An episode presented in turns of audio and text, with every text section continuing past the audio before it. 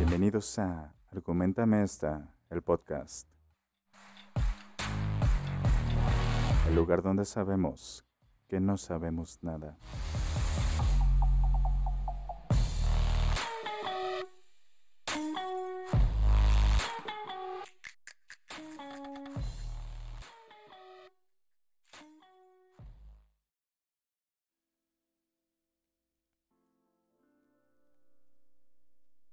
¿Qué tal banda?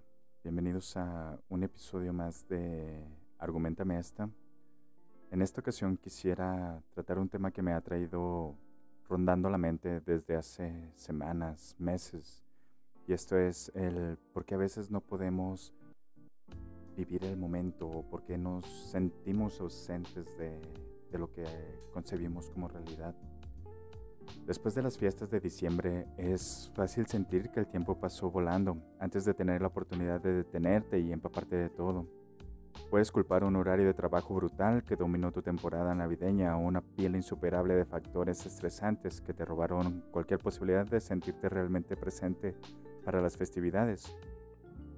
En realidad, sin embargo, estar presente es algo más fácil decir que hacer independientemente de tu horario o nivel de estrés.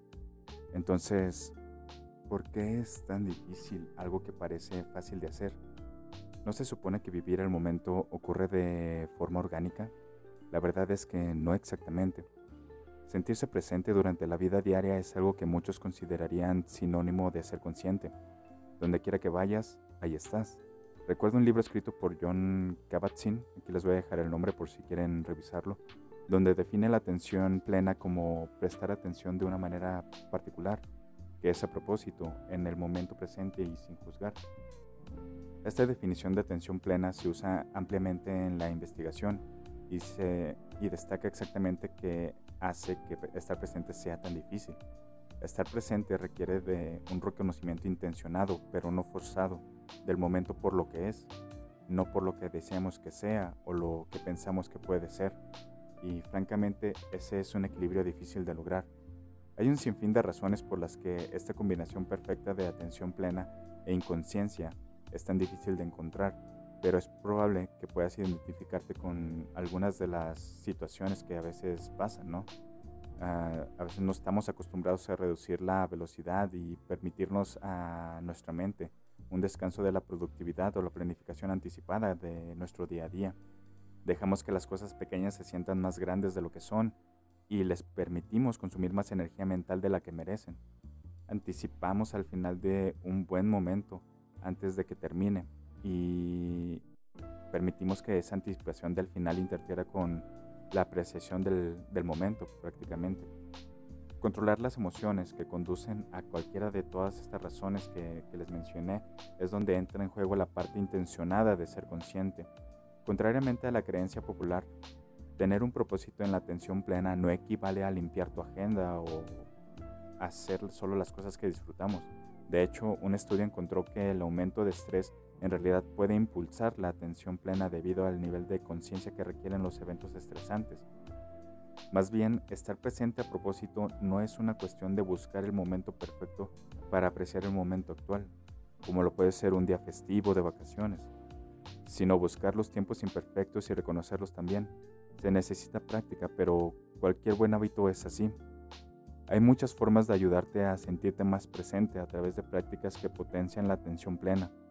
Las investigaciones muestran que actividades como la meditación, escribir un diario, hacer ejercicio y hablar con un psicólogo pueden ayudar a sentirte más consciente y aprender a sentirte presente en el momento, independientemente de si es emocionante u ordinario.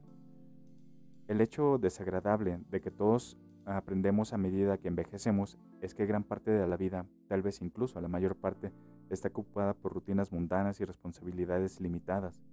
Todos los días nos enfrentamos a momentos que preferiríamos no encontrar. Y lo que pasa con los buenos esparcidos tan escasamente que desearíamos poder aferrarnos a ellos en lugar de dejarlos pasar en un instante como suele ocurrir.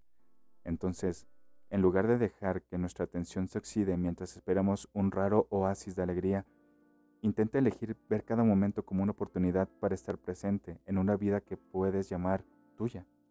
Esperar vivir el momento hasta que el momento parezca perfecto podría ser la razón por la que encuentras esos momentos perfectos, entre comillas, tan escasamente.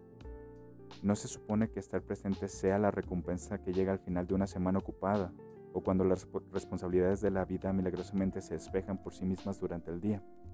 Estar presente es el resultado de elegir un estado mental consciente, incluso cuando prefieres tener la cabeza enterrada en la arena. Es elección diaria de mirar a tu alrededor y hacer que tu existencia tenga un propósito en cualquier forma que pueda tomar.